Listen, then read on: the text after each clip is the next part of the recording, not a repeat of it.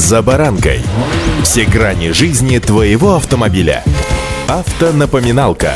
Комментарии экспертов. Советы по обслуживанию автомобилей в программе «За баранкой». Сказать, что в российском автопроме происходят кардинальные изменения, значит ничего не сказать. Одни бренды уходят, вторые приходят, меняются названия, стратегии, автомобиля. Сегодня из нового. С вами за баранкой Александр Карпов. Здравствуйте. Автомобильные факты.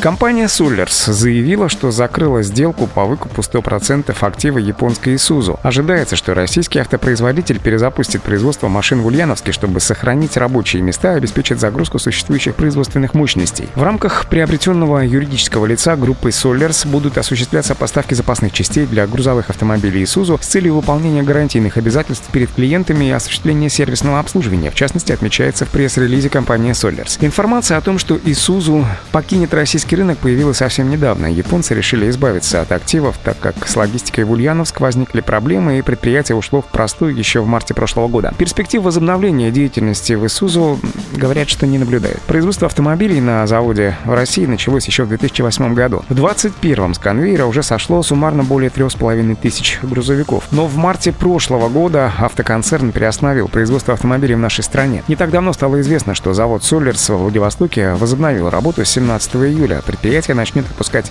пикапы. Автомобильные факты. И вот еще. BMW остается в России, но есть нюанс.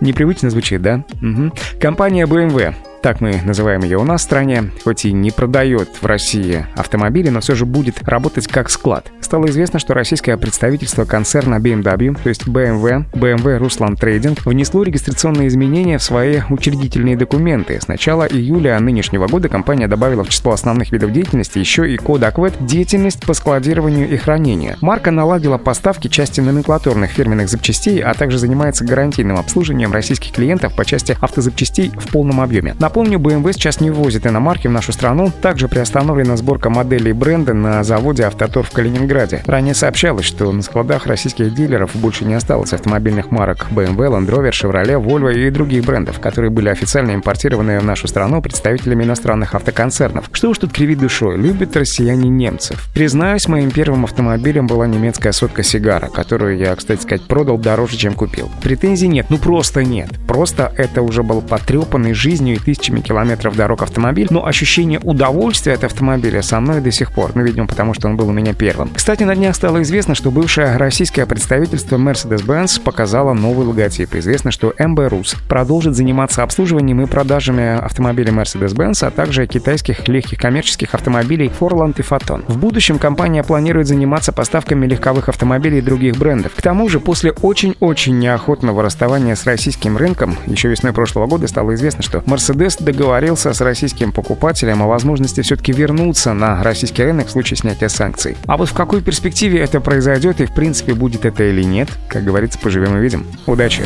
За баранкой.